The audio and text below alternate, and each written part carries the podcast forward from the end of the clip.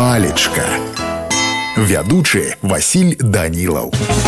Прывітанне ўсім сябры сёння з вами разбярэм слова хруш тлумачэнне слова наступнае першае жук сямейства пласцінавусавых Ну а калі казаць па-руску то гэта майскі жук у другім сэнсы слова ўжываюцца часцей у множным ліку род сухога пячэння з тонкіх палосак цеста якія цякуць у масле алеі таксама калі казаць па-руску то гэта хвораст ну а мяне на сёння ўсё добрага вам настрою і нясумнага дня.